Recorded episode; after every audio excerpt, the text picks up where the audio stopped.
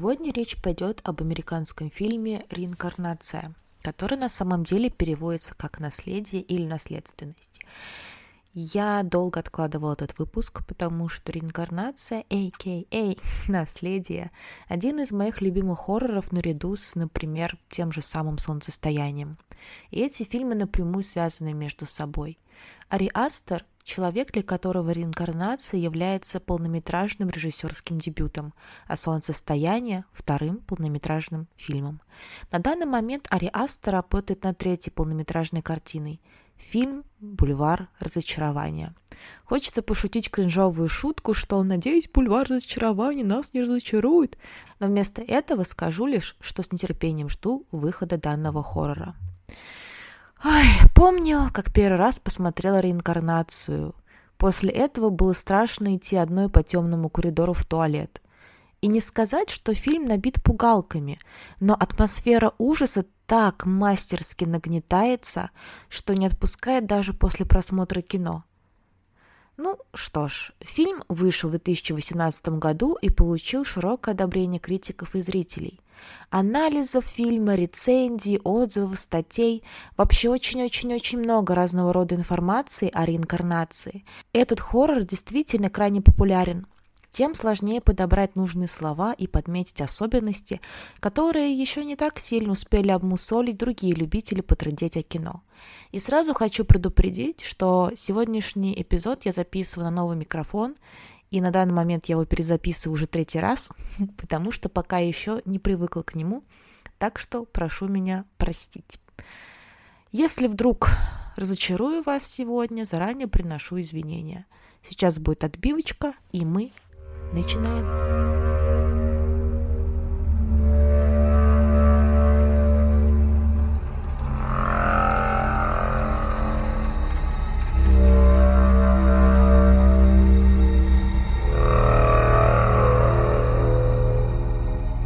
повествует о семье. Жена Энни, ее муж Стив и их дети, сын Питер и дочь Чарли.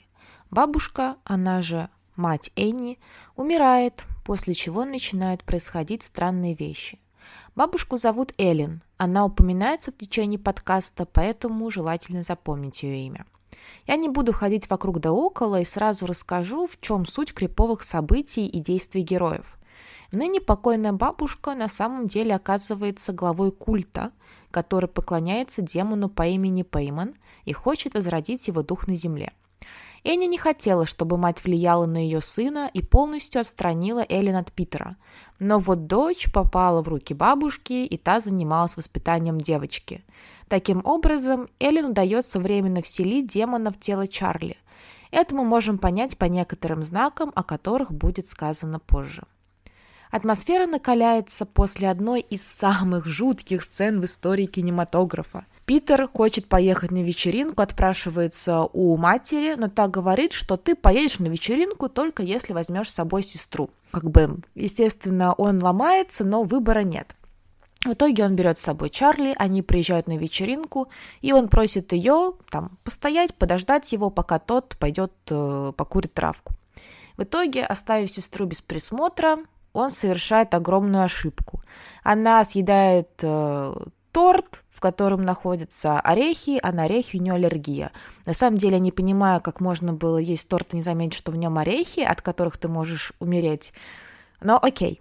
В итоге ей становится очень плохо, он ее хватает, они едут на машине в больницу, но во время движения ей становится совсем плохо, она открывает окно и высовывает гору, голову туда. И в этот момент ее брат объезжает э, лежавший на дороге труп животного, и, собственно, из-за этого Чарли ударяется башкой о столб на полной скорости. Ну, короче, в прямом смысле слова ей снесло башню. Извините. Питер не до конца осознает, что произошло, и в сильном шоке возвращается домой, ложась спать. Ничего не говорит родителям, и уже с утра мать обнаруживает тело дочери. Мне нравится, как проработана эта сцена. Нам не показывают первую реакцию матери на расчлененное тело дочери. Мы слышим ее вой за кадром, а видим шокированное лицо Питера, которое потом сменяется отрубленной головой девочки, которую уже облюбовали трупные насекомые. Теперь у Пеймана появилась возможность вселиться в тело парня, как демон и хотел.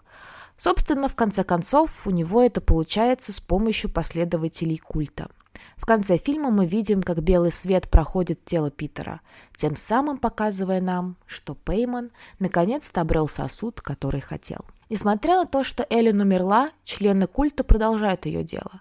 Одна из последовательниц втирается в доверие к Энни и обманом временно вселяет в нее Пеймана, который затем переходит в Питера.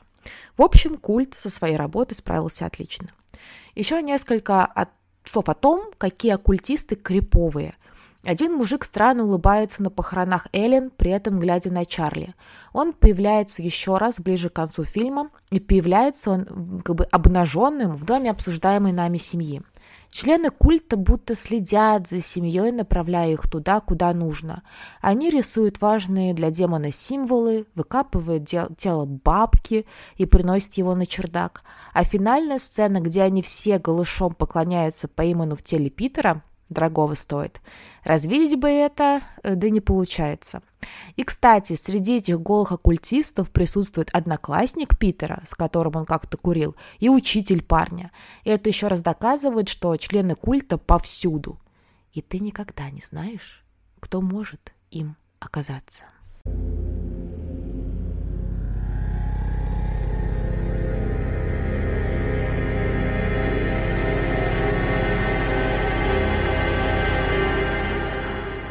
Итак, дух Пеймана. Что же это за демон? Зачем он понадобился бабке, да так, что она собрала целый культ и возглавила его, посвятив себя возрождению демона? Пейман – один из королей ада, прислужник Люцифера. Первое упоминание о нем относится к XVI веку. Средневековая книга заклинаний под названием «Малый ключ Соломона» гласит, что демон может научить всем искусствам и наукам и другим секретным вещам. Он может открыть тебе, что такое Земля и что такое разум, где он находится, или любую другую вещь, которую вы можете пожелать знать. Кроме того, Пейман поможет разбогатеть. Согласно тексту, Пейман выглядит как человек в роскошной короне, который едет на верблюде. Хотя его лицо на картинках женское, тело и личность демона мужские, поэтому и тело для возрождения он предпочитает мужское. Так что бабка сначала пыталась заставить своего собственного сына, так скажем, принять Пеймана, но парень покончил с собой, так как, по его словам, мать пыталась запихнуть людей внутрь него. Затем бабка переключилась на внука. Не зря она настаивала на том, чтобы ее дочь не делала аборт и рожала пацана. Демон несколько привередлив, конечно.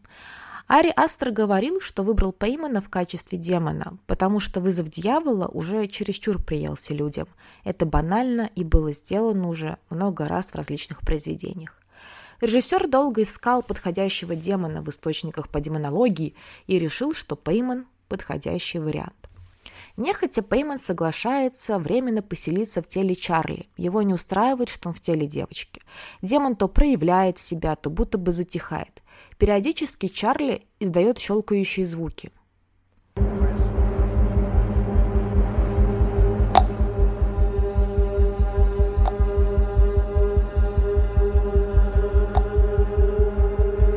Этот щелкающий звук является знаком демона. Впервые девочка издает его, когда сидит в церкви на похоронах своей бабушки. Затем на протяжении фильма до своей гибели Чарли издает этот звук, что сигнализирует нам о том, что Пейман находится внутри девочки. Чарли рисует уродливые картины, отрезает голубю голову ножницами, при этом снова издавая щелкающие звуки.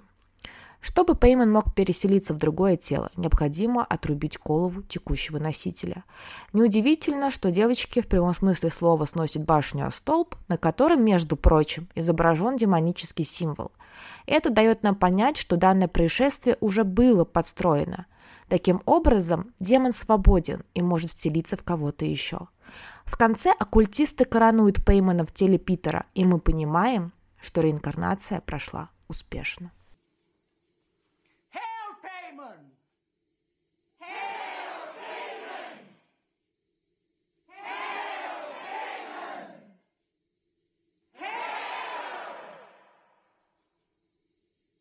Хотя в самом начале выпуска я сказала, что атмосфера нагнетается и без пугалок, они все-таки в фильме есть и сделаны достаточно годно. Язык не поворачивается назвать их скримерами в прямом смысле слова. Это качественно проработанные сцены, местами ломающие шаблоны хорроров. У нас есть видения, призраки, ночные кошмары, странные символы и звуки.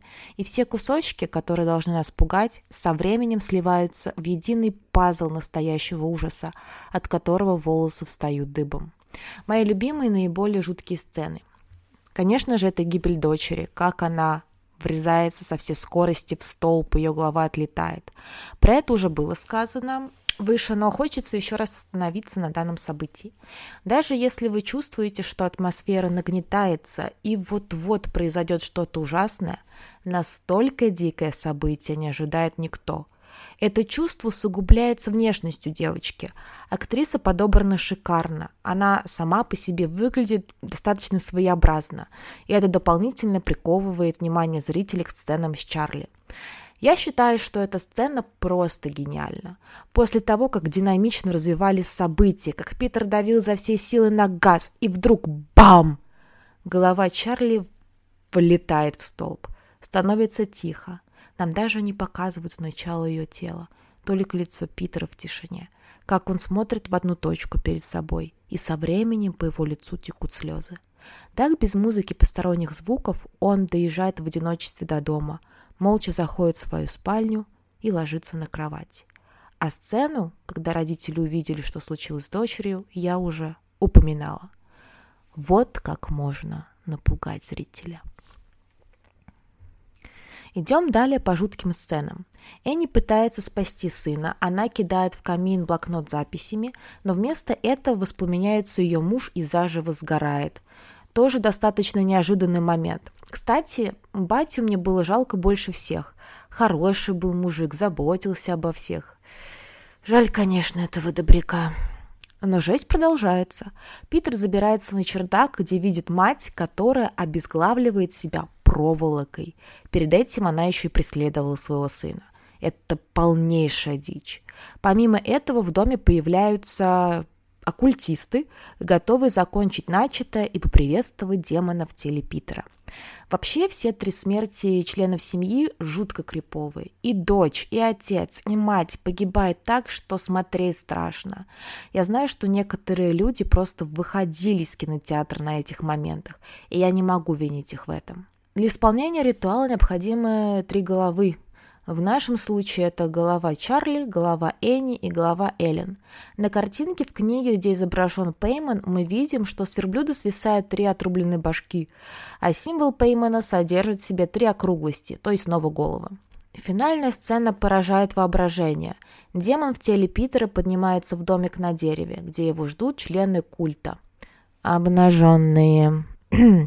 Там же находится голова Чарли, прикрепленная к статуе Пеймана и обезглавленные трупы Эллен и Энни. Оккультисты, абсолютно голые, мерзот какая, поклоняются демону, его коронуют и восхваляют. Какие темы поднимаются в фильме? Конечно, это тема смерти, которую мы видим на каждом шагу. Кроме того, мы сталкиваемся с одним из самых отвратительных и тяжелых чувств – чувство беспомощности, чувство безысходности. Люди – лишь фигурки в миниатюре, которые ничего не могут изменить. Не зря есть сцены, где миниатюра дома, которую построила главная героиня, сменяются реальной комнатой – Персонажи будто ведомы кем-то сверху. Они не могут сами принимать жизненно важные решения. Все уже происходит помимо их воли. Помимо миниатюр еще один намек на фатальность есть. Во время урока в школе преподаватель Питера рассказывает про Геракла, о том, что тот думал, что все контролирует, но на самом деле все было предначертано. Вообще всегда ору с этого хода, когда какая-то важная мысль передается через слова препода. Но в целом эта сцена смотрится органично и вписывается в общую канву повествования. Конечно, ключевыми являются темы наследия и наследственности, тема обреченности. Энни рассказывает, что все ее родственники страдали от психических расстройств, что это наследственно. Ее мать страдала от расстройства личности и деменции, отец От маниакально-депрессивного психоза он уморил себя голодом. Старший брат повесился, у него была шизофрения. Но потом узнаем, что бабка действительно пыталась вселить в него дух Пеймана. Так что, конечно, нельзя назвать это полностью шизофренией. Наследственным является и переселение демона. Так как бабушка была главой культа, именно ее родственники должны были стать сосудом для Пеймана, что в конце концов и происходит. В связи с этим лично я считаю, что перевод названия фильма на русский – это полнейший провал. Реинкарнация означает, что Пейман сначала вселился в одного, потом в другого, в конце концов остановившись на теле Питера. Но главное ведь не сама реинкарнация, а именно наследственность. Сосуды для демона выбраны не просто так, не на рандоме, а с опорой на кровной связи людей. Именно поэтому, на мой взгляд, демон не может вселиться в отца семейства. Он не является кровным кровным родственникам Эллен. Реинкарнация касается только тех, кто принадлежит ее кровным родственникам. Из-за этого перевода теряется один из главных смыслов фильма, и зрители, которые не знают оригинального названия, могут упустить этот крайне важный и один из базовых моментов – по словам самого Ари Астера, он хотел снять фильм о разрушительном воздействии травмы на семью. Мне кажется, что использование миниатюры дома, которую построила Энни, напоминает нам не только о том, что семья оказалась в ситуации, где они ничего не могут изменить, но и намекает на психические расстройства. Энни как будто смотрит на свою жизнь со стороны, теряя ощущение реальности. И это сумасшествие подкрепляется мистической составляющей фильма. Демон вселяется в нее, окончательно разрушая Энни, а затем, по сути, забирает жизнь и ее сына. Фильм пугает даже если отбросить мистическую составляющую. Демон лишь подкрепляет весь ужас ситуации. Меня лично поразило, что Пейман действительно существует в реальности этого фильма и прыгает из одного тела в другое. Такой поворот еще сильнее бьет зрителя и заставляет вжаться в кресло. Но сам факт того, что семья разрушается, пугает. А самое обидное и жуткое заключается в том, что ни мать, ни отец семейства, ни сын, ни дочь не виноваты в этом. Это все наследственность фильме миллион мелких деталей, символов, намеков. Можно находить все новые и новые мелочи и звенья, которые складываются в цепочку. Так, при повторном просмотре я заметила, например, несколько присутствий оккультистов во всяких темных углах дома. Еще был момент, когда Питер курил в квартире и выдохнул дым из окна. Нам показывают вид с улицы, и в камере виден кусок человека, который затем выдыхает, и мы видим пар из его рта. Так зритель может понять, что последователи культа все время где-то поблизости и следят за семьей. Об этом уже было сегодня сказано, но вот решила привести в пример еще одну деталь. Пока готовилась к этому эпизоду, наткнулась на любопытную статью. Оказывается, что над первыми зрителями реинкарнации ставили эксперимент. Во время рекламного показа фильма зрители надевали Apple Watch – это не реклама, но если вдруг Apple хотят мне заплатить, я не буду против. И измеряли частоту сердечных сокращений. Примерно к 90 минуте фильма пульс у большинства зрителей достигал где-то 160 ударов в минуту. Это как бы дофига. Если вы будете смотреть реинкарнацию впервые в жизни, попробуйте измерить ваш пульс, просто ради интереса. Вы уже знаете, о чем фильм и чего ждать. Сколько же ударов в минуту покажут ваши часы при таких условиях. Спасибо, что дослушали эпизод до конца. Если вам не сложно, подписывайтесь на телеграм-канал. Его можно найти по названию подкаста. До встречи.